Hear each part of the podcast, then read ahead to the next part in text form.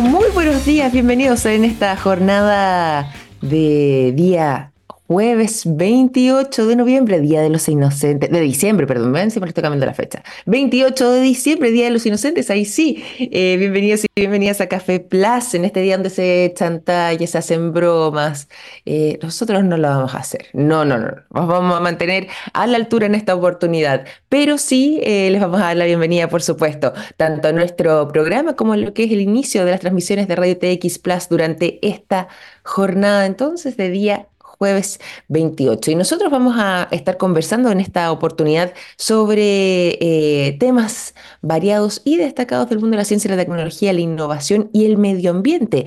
Y de hecho, desde ya les cuento que vamos a tener una conversación muy interesante durante esta jornada con el doctor Sergio Lavanderos, que nos va a estar acompañando en algunos momentos más, que eh, estará contándonos las novedades del Centro avanzado de enfermedades crónicas que va a tener la oportunidad de estudiar por a lo menos dos años más el desarrollo de enfermedades crónicas en Chile. En eso vamos a estar centrando entonces la conversación junto a nuestro invitado del día de hoy en algunos momentos más. Pero también vamos a estar conversando eh, respecto a muchísimas otras eh, sorpresas en este caso, porque ya se declaró una alerta temprana preventiva en 10 comunas de la región metropolitana por probables tormentas eléctricas.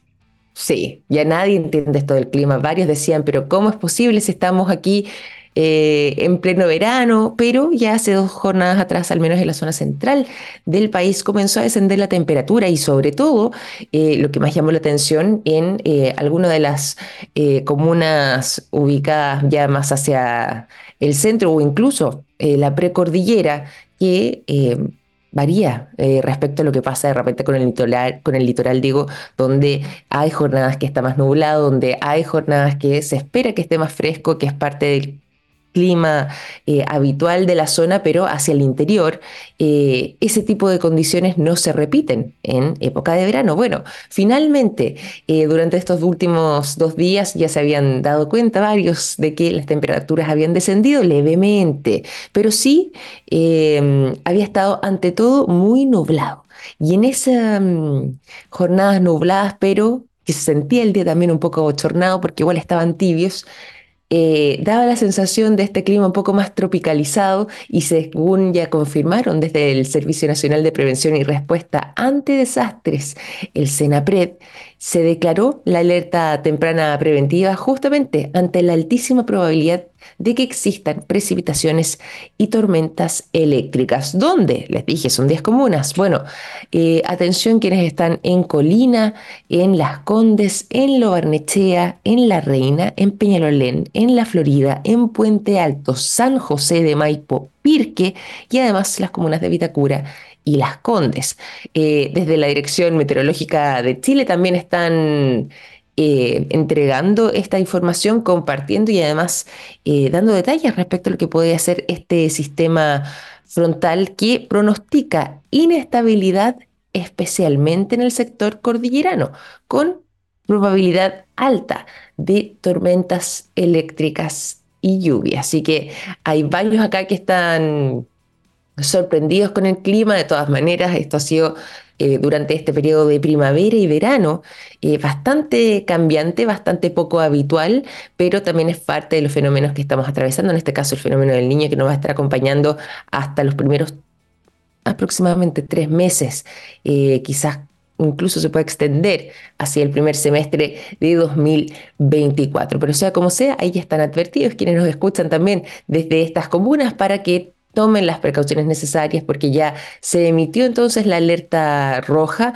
para este nuevo sistema frontal que estaría aquejando a 10 comunas de la región metropolitana, pero ojo, también podría dejarse caer en a lo menos 5 regiones de nuestro país con lluvias durante esta semana. Así que ya están advertidos y avisados respecto a lo que eh, puede estar sucediendo en estas materias. Y además, durante el día de hoy también estaremos abordando eh, novedades que provienen, algunas de ellas directamente desde mm, em, algunas ofertas que han estado vinculadas a eh, WhatsApp, que se comparten a través de WhatsApp y que ya han logrado eh, determinar que en muchos casos, no en todos, se tratarían de estafas. Vamos a estar abordando eso más adelante y también en algunos minutos vamos a estar haciendo unos desmentidos ahora que estamos a fin de año, ¿ah? desmentidos que tienen que ver con el consumo de vino.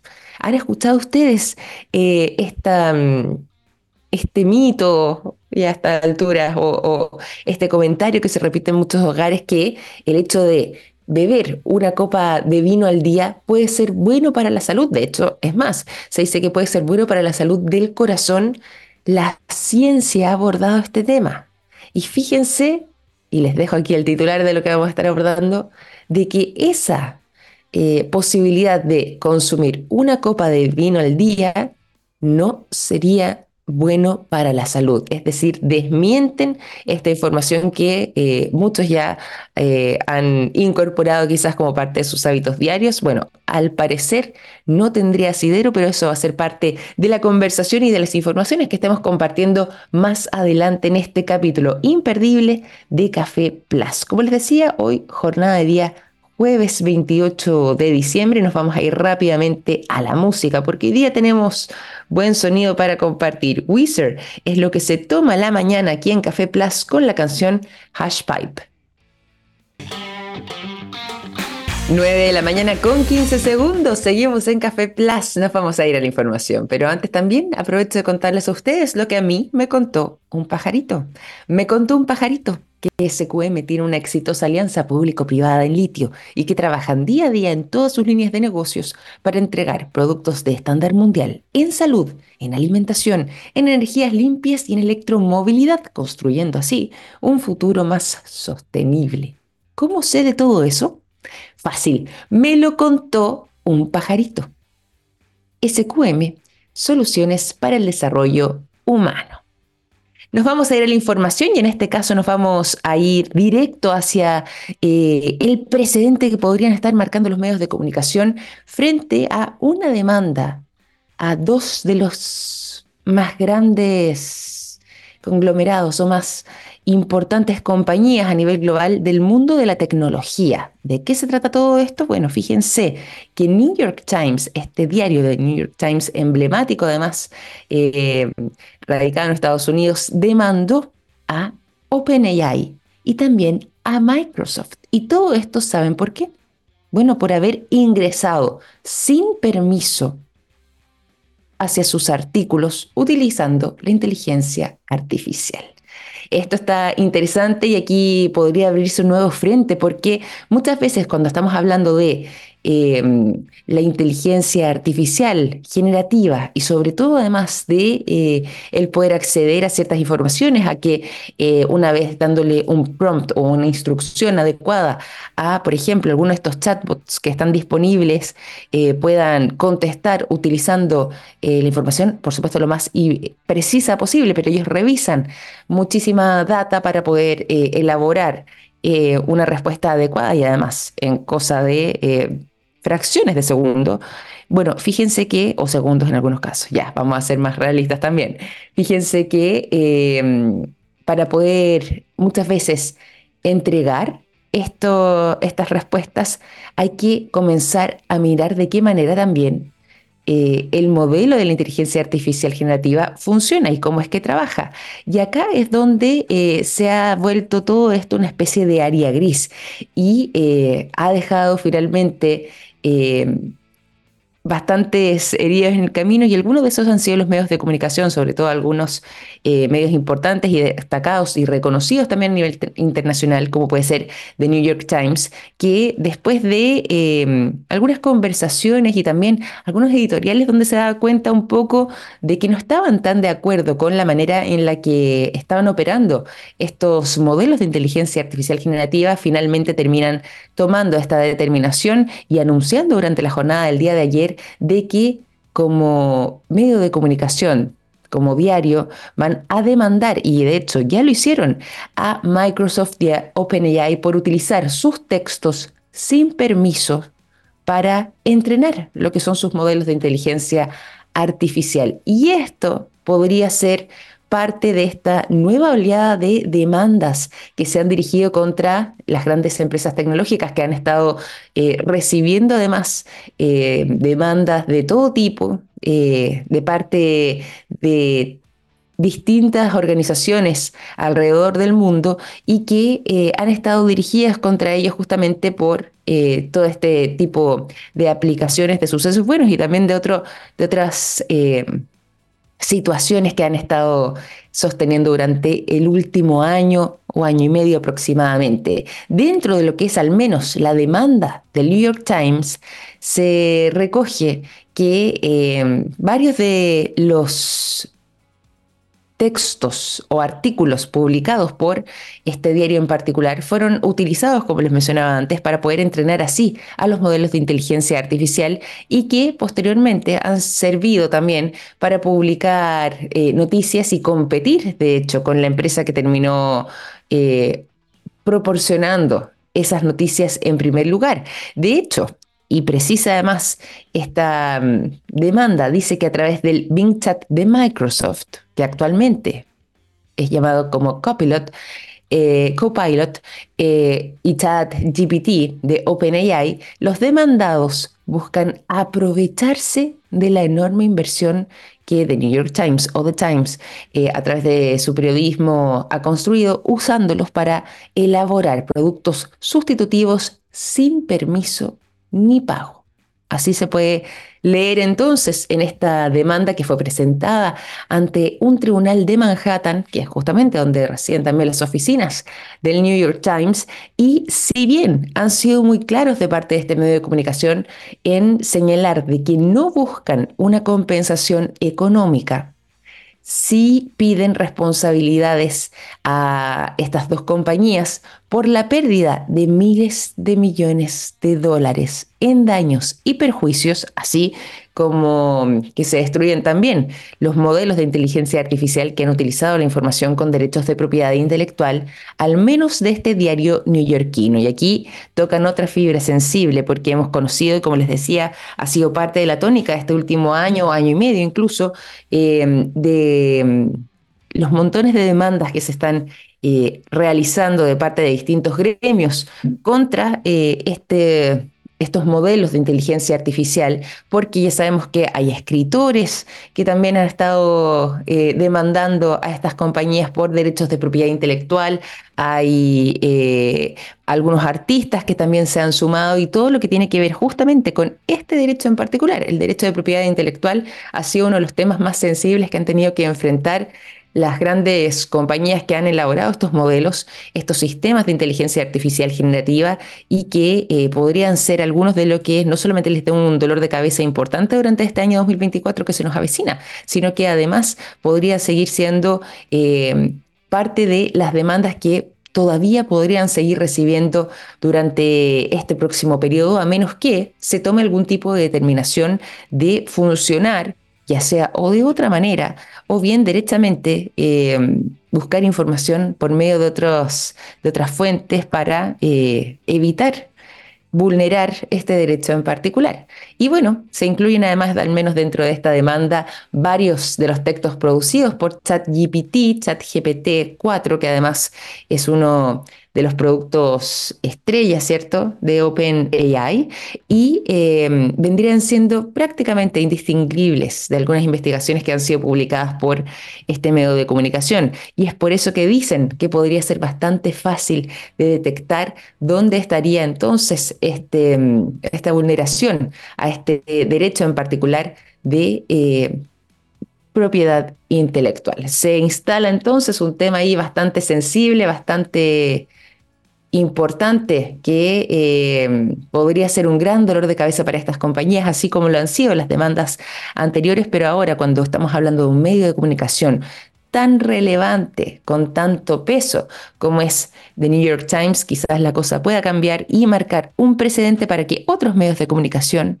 tanto en Estados Unidos, pero también alrededor del mundo, puedan eh, generar demandas propias, sobre todo aquellas que, al igual que en el caso del New York Times, hayan eh, de alguna manera utilizado eh, parte de sus informaciones y de sus artículos para poder construir productos sustitutivos sin permiso y sin pago. Aquí se instala un tema bastante peliagudo que vamos a estar profundizando seguramente durante este 2024 que se nos avecina. Y también ya les habíamos anunciado otras de las informaciones que íbamos a estar revisando durante esta jornada eh, durante este día en particular y que a propósito del mundo de la tecnología está generando preocupación y también llamados de alerta eh, respecto a lo que podría ser una eventual estafa.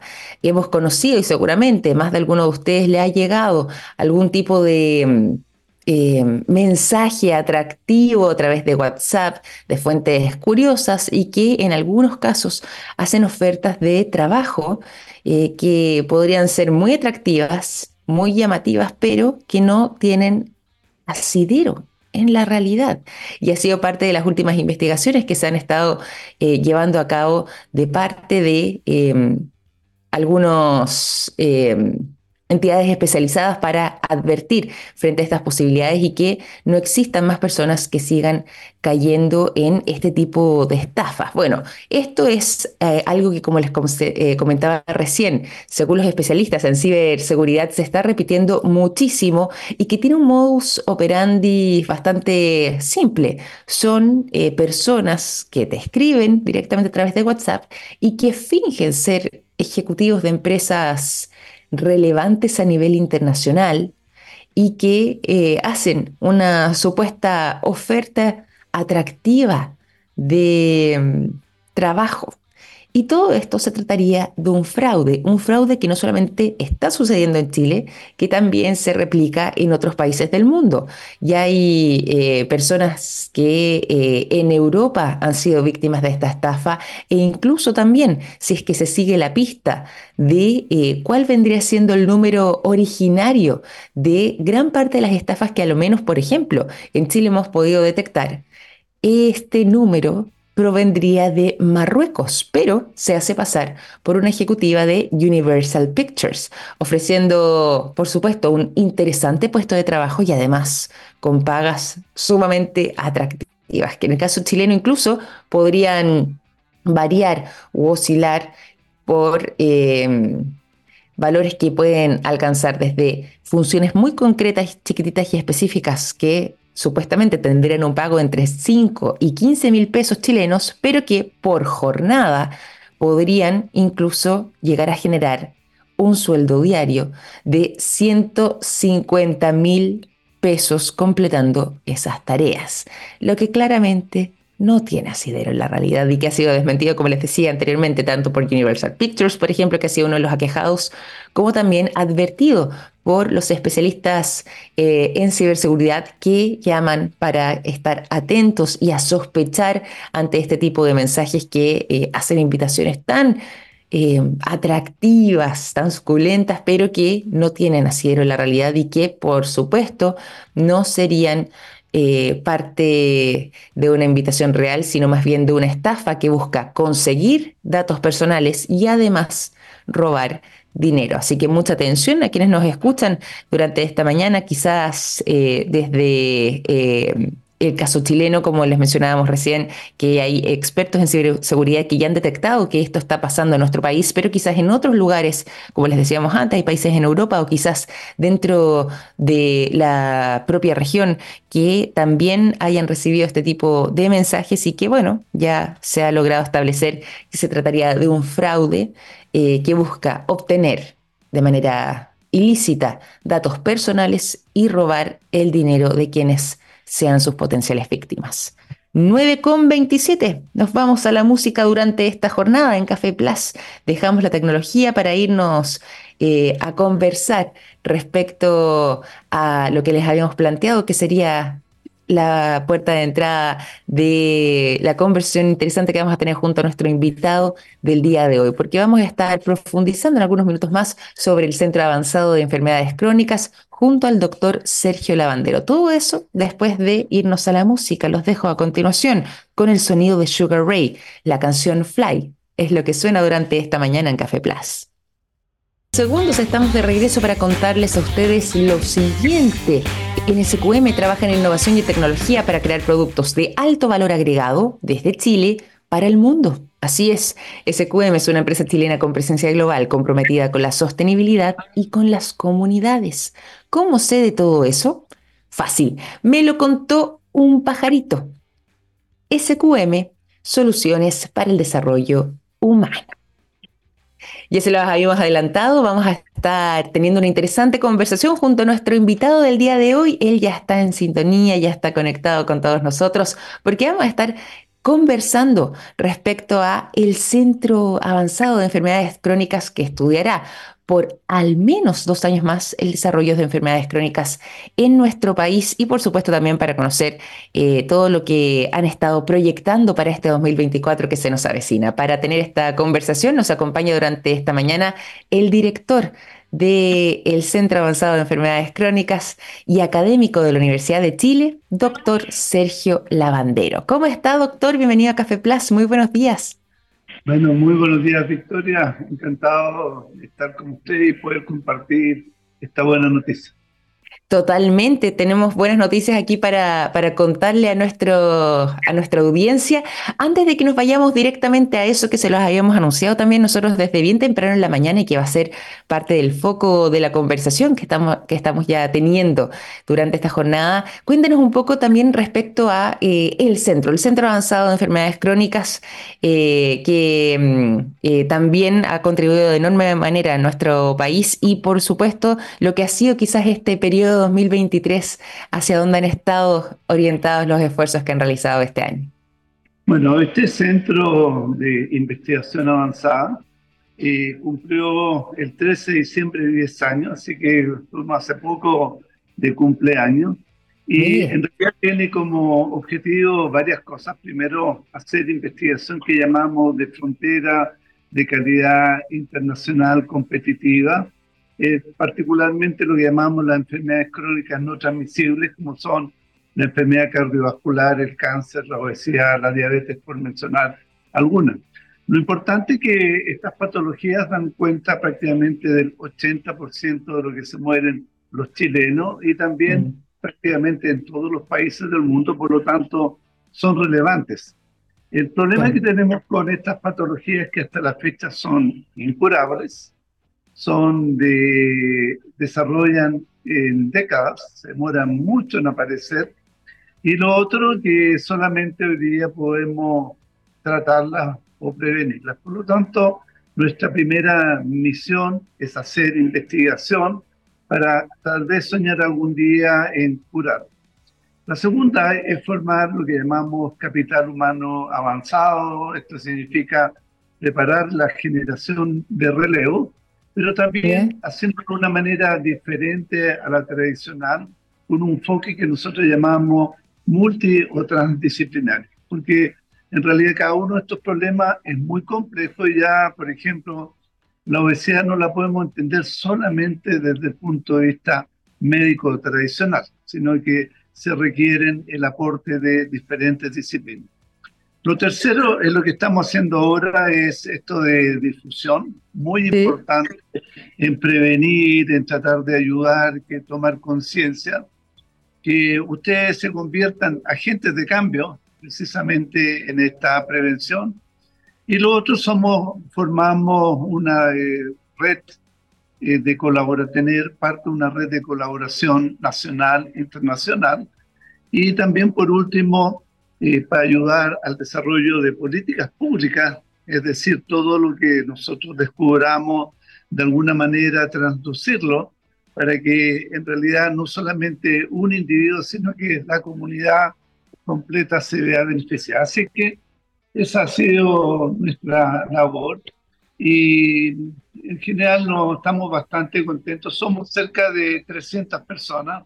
es un tremendo equipo es un buen equipo y multidisciplinario, integrado mayoritariamente por investigadoras e investigadores de la Universidad de Chile y también la Pontificia Universidad Católica, pero también tenemos un importante componente regional en la región del Maule, puesto que uno de nuestros proyectos más emblemáticos, que es una corte epidemiológica de enfermedades crónicas, la realizamos en Molina y por lo tanto tenemos bastante interacción con la comunidad científica local, particularmente la Universidad Católica del Maule y también la Universidad de Talca.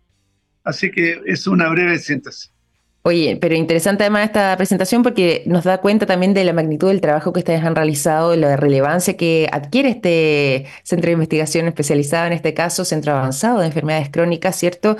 Y que, eh, bueno, nosotros anunciamos también, como te contaba desde temprano en la mañana, parte del titular, podríamos decir, de la noticia, eh, respecto a eh, cuál va a ser nuestro foco de conversación y que tiene que ver con esta posibilidad de continuar quizás con lo que ha sido un trabajo eh, de a lo menos 10 años de eh, el estudio y la investigación del desarrollo de enfermedades crónicas no transmisibles en áreas prioritarias, como puede ser el caso de la diabetes, la obesidad, cáncer, enfermedades cardiovasculares y cardíacas en nuestro país, pero que eh, también en esta oportunidad han estado innovando en nuevas áreas y ha sido parte de mm, los de los desafíos, me imagino yo, que van a seguir teniendo dentro de lo que pueden ser eh, abordar nuevas líneas de investigación.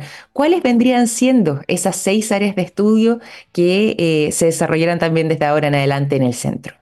Bueno, teníamos seis tradicionales, una abocada a la parte cardiovascular, otra a la cáncer, otra a la parte epidemiológica y otra lo que llamamos la nanobiomedicina pero en este proyecto de dos años hemos incorporado un poco visionariamente otras áreas como es la genómica, bioinformática, inteligencia artificial aplicada al estudio de estas enfermedades crónicas. Eh, también un componente como la contaminación ambiental influye en su desarrollo y por eso incorporamos a la doctora eh, Sandra Cortés de la Universidad Católica para que ella nos colabore. Y también a la doctora Laura eh, Huidobro, de la Universidad Católica del Maule, que ella es una mm, clínico médico, en que por un lado es epidemióloga, nos ayuda con la corte, pero su especialidad en particular es diabetes. Por lo tanto, vamos a incorporar la diabetes, la parte de bioinformática, genómica inteligente artificial, contaminación y previamente ahí hemos incorporado también a otra investigadora, Mariana Cifuentes, del Inter Universidad de Chile, con el tema obesidad. Y también de, de, estas cuatro personas nuevas, tú te das cuenta que tres son mujeres. Claro, pues. Entonces, En el centro, para más o menos, eh, existe un equilibrio bastante razonable, cerca de 45% el componente femenino, 55% masculino, pero el problema que teníamos era sobre todo en los investigadores principales y con esto quedamos aproximadamente en, un equilibrio cercano, más cercano al 50%. Totalmente, ahí estamos hablando ahí de, un tema de paridad bastante eh, bien logrado dentro, bueno, con esta incorporación, como decías tú también, eh, pero además de, me imagino que ha sido parte del trabajo que ustedes han estado manteniendo y por eso también se llega eh, a estas cifras. Bueno, respecto al menos lo que tiene que ver también con esta posibilidad de estas nuevas investigaciones y este momento que yo considero que es un hito crucial, un hito importante también para, para, el centro, se abren nuevas oportunidades para lo que tiene que ver con la innovación. Y, me imagino que eso también eso puede tener un impacto significativo dentro de lo que tiene que ver con la colaboración estratégica a nivel regional. ¿De qué manera también van a estar eh, desarrollando ese trabajo? Justamente eh, nosotros de repente nos quedamos mucho, y sobre todo acá en Chile, en centralizar eh, este tipo de acciones, pero ustedes tienen una mirada a nivel nacional. si estamos hablando de las regiones, ¿cómo es que también se fortalece esa colaboración estratégica. Bueno, tenemos una amplia red de colaboración con universidades, hospitales, centros de investigación, prácticamente a lo largo de todo Chile. Por ejemplo, la profesora Caterina Ferrecho, que es la subdirectora del centro, ella trabaja tanto en el norte como en el sur de Chile, por ejemplo en Temuco, como también en Antofagasta, investigando, por ejemplo, acerca del, eh, particularmente el cáncer en la región norte, pero también en la región sur, y porque también eh, es muy importante tal vez recalcar ciertas cosas. Nosotros como población chilena hay cánceres que son universales prácticamente en todo el mundo, pero también tenemos algo que nos hace distintivo, que nosotros tenemos la más alta incidencia de cáncer de vesícula biliar en el mundo. Y la otra cosa que llama la atención es que mayoritariamente o preponderantemente se ve más mujeres que en hombres. Por lo tanto, este no es un cáncer que, sea un problema, por ejemplo, en el hemisferio norte, por lo tanto, es un deber casi ético, moral, de que nosotros lo hagamos. Y por eso también esto, esto no ocurre solamente en Santiago, ocurre particularmente en la región centro-sur.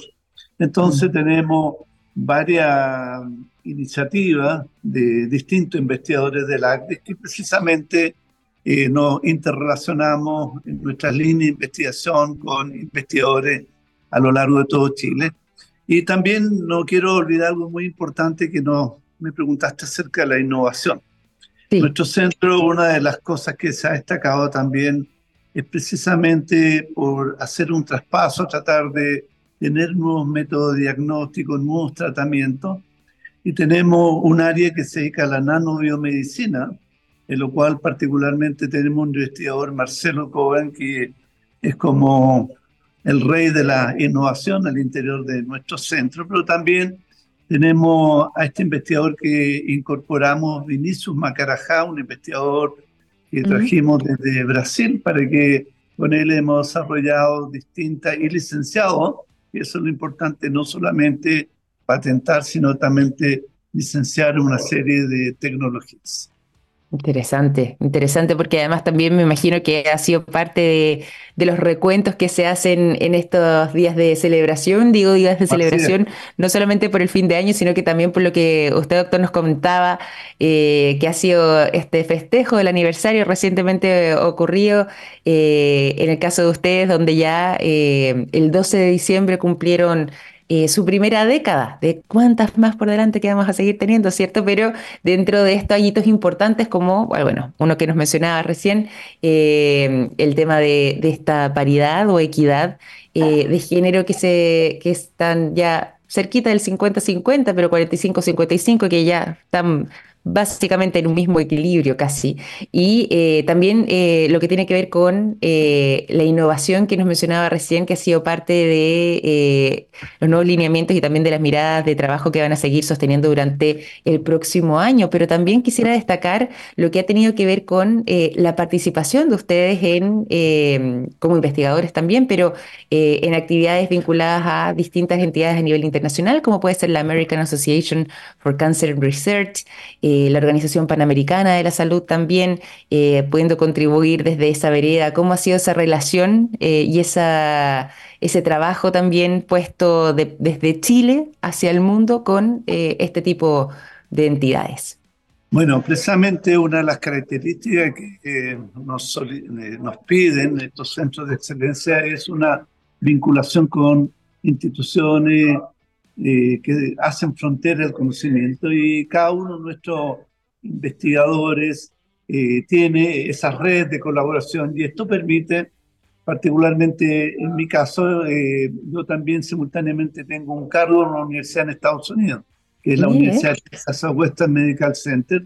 Lo mantengo desde hace 14 años y prácticamente 20 personas chilenas y chilenos han estado allá. De hecho, en este instante hay cuatro, ¿ah? hay, mm. de los cuales son dos investigadoras y dos investigadores. Y, esto nos permite precisamente hacer una investigación de primer nivel. Eh, no podríamos hacerla solo de Chile. Y ese es un tremendo desafío, desafío porque estoy preocupado del futuro de la ciencia en Chile, que se requiere más inversión y eso no está ocurriendo. Claro, claro. Bueno, y por lo mismo, eh, si es que hacemos eh, esa mirada un poco hacia lo que se nos viene, ya hemos estado conversando también sobre algunas proyecciones, pero hacia el 2024, por el, sin ir tan lejos, ¿dónde van a estar enfocados esos principales esfuerzos para el año que se nos avecina? Bueno, varios en el primero, en el tenemos la gran meta de volver a postular el primer semestre del próximo año por un periodo de 10 años. Esa es la meta, esa es la meta más importante, porque también esto debemos verlo como, yo siempre lo menciono como una aposta 4%. Te fijas, hay un grupo de investigadores que iniciamos el centro, corrimos la primera carrera, pero nuestra misión y responsabilidad es traspasar a otras generaciones. Así que se acercan renaceres, ¿no es cierto?, nuevas oportunidades, nuevos desafíos, en lo cual tiene que haber una mezcla de continuidad con renovación. Así que eso es una tarea muy importante de entregar ese testigo para que mm. el centro pueda seguir brillando al menos por otra década. Así que es un desafío que todas estas líneas nuevas que estamos pensando se materialicen, que la colaboración eh, regional se intensifique y también vamos a activar un plan de que llamamos de, de género, en lo cual vamos a estudiar y vamos a seguir promoviendo activamente esta eh, equiparidad de género que nuestra sociedad hoy día demanda. Oye, muy interesante poder escuchar eso eh, y esperando también que, bueno, todo lo que tiene que ver con esta posibilidad eh, y donde va a estar enfocado gran parte de los esfuerzos para eh, poder continuar, a lo menos por otros 10 años más, se materialice porque se vuelve muy necesario poder contar con instituciones como ustedes para poder efectuar este tipo de investigaciones en nuestro país, poder seguir tratando también de buena manera, investigando y conociendo con mayor profundidad todo lo que tiene que ver con las enfermedades crónicas eh, y bueno, las áreas de investigación que también hemos estado señalando. Así que desearles en ese sentido también el mayor de los éxitos dentro de lo que vaya a ser ese trabajo, donde van a estar enfocados a principio del semestre, pero además eh, para que todo esto que nos ha estado comentando también como buenas noticias podamos seguir viéndolas desarrollarse durante este 2024 que se avecina. Así que todo ahí también eh, el mayor de los éxitos y nuestros deseos para que eso así suceda. Y le quiero agradecer, doctor, también por esta conversación durante esta mañana en Café Plus. Ha sido muy interesante poder conocer cómo ha sido este 2023 y lo que se proyecta también hacia adelante con el Centro Avanzado de Enfermedades Crónicas. Bueno, muchas gracias, Victoria. Saludos a los auditores y nuestros mejores deseos para el 2024. Igualmente para ustedes también. Muchas gracias, doctor. que esté muy bien. Adiós. Adiós. Doctor Sergio Lavandero, director del Centro Avanzado de Enfermedades Crónicas y académico además de la Universidad de Chile, conversando con nosotros durante esta jornada en Café Plus. Nosotros vamos a continuar con música y nos vamos a ir al sonido de Gorillaz. La canción Feel Good Inc. es lo que suena cuando ya son las 9 de la mañana con 50 minutos. Ya son las 9 de la mañana con 54 minutos. Dejamos de lado el sonido de Gorillaz para entregarles a ustedes una tremenda invitación que van a estar disfrutando apenas termine nuestro programa. ¿Por qué? Bueno, porque como ustedes saben, TX Plus hace ya un tiempo está trabajando en conjunto con la Universidad Nacional Autónoma de México, la UNAM. Todo esto con el fin de fomentar la divulgación científica y una muestra de ello es que todos los martes y todos los jueves vamos a estar transmitiendo una cápsula audiovisual de la serie Naturaleza la cual es una producción de la Dirección General de Divulgación de la Ciencia de la UNAM. El día de hoy se viene un capítulo imperdible para que estén atentos porque hoy estaremos con Comarca Minera. Los geoparques mundiales son territorios designados por la UNESCO al representar un episodio significativo de la historia de nuestro planeta. Y a la fecha, México cuenta con dos geoparques, uno de ellos es la comarca minera. Está ubicada en el estado de Hidalgo. Comarca Minera, entonces, es el próximo capítulo de esta serie de microdocumentales de la Universidad Nacional Autónoma de México que será transmitido a continuación por Radio TX Plus. Y con esta invitación despedimos nosotros también nuestro programa. Espero que tengan una excelente jornada de día jueves y ya mañana nos reunimos nuevamente a las 9 en punto para cerrar la jornada, perdón, la semana en eh, Café Plus. Un gran abrazo, que estén muy bien, cuídense mucho. Chao, chao.